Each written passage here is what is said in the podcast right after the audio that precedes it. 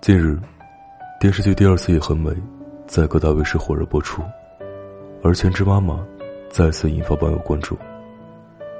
逼婚族安安，曾经的梦想是剑指天涯，二十三岁大学一毕业，就被拐进了婚姻的殿堂，从此江湖是路人。结婚后，丈夫于非凡变成了工作狂，安安则化身相夫教子的家庭主妇。本以为会携手到老的爱情。没想到不到五年，婚姻就宣告结束了。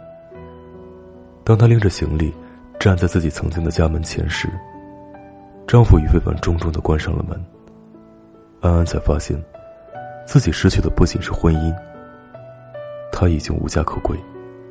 可是这时安安连悲伤的事情也没有，因为全职太太的身份，在孩子的监护权争夺战中，她毫无胜算。其实何止是安安。很多家庭主妇都是一样，如果婚姻出现问题，根本毫无反击的能力。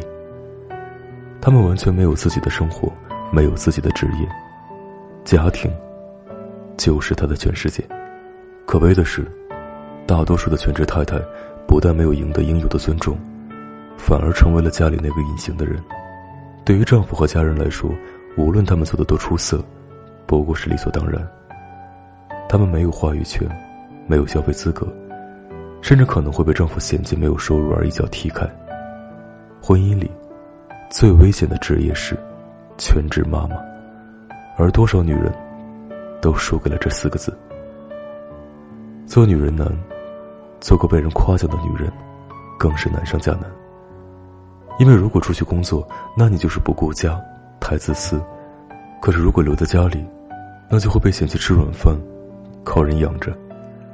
其实，职场女性也好，全职太太也罢，我们应该理解每一份决定，因为无论做出哪种选择，重要的是要学会生活独立，不执念于过去，不畏惧于将来。